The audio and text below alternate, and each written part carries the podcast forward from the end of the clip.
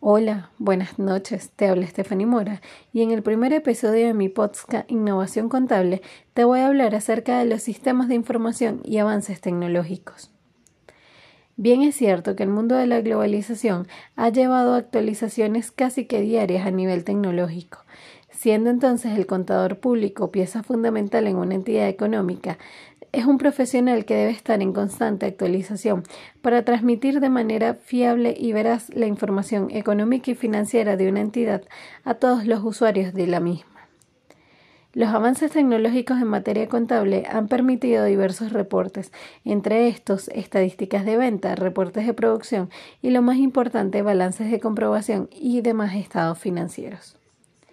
El contador público debe adaptar entonces sus procesos a los avances tecnológicos que permiten la recopilación, almacenamiento, procesamiento y análisis de datos en computadoras u otros dispositivos de tecnología y sistemas de información de comunicación.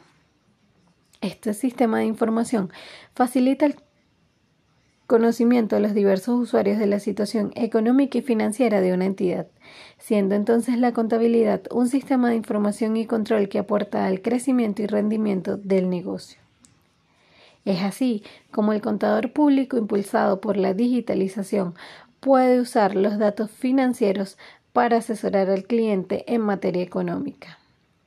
Es así donde se presentan tres sistemas, el sistema financiero, útil para usuarios externos en la toma de decisiones, siendo acreedores o inversionistas, en materia fiscal o tributaria, útil para las entidades gubernamentales, donde las entidades económicas reportan las utilidades obtenidas en un periodo, y por último, el sistema administrativo, que facilita funciones de planeación, control y toma de decisiones para elaboración de presupuestos, determinación de costos y eficiencias de áreas operativas.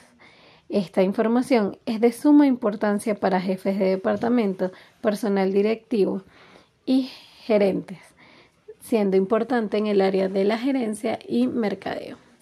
Muchas gracias por tu atención. Nos vemos en un próximo episodio de mi podcast.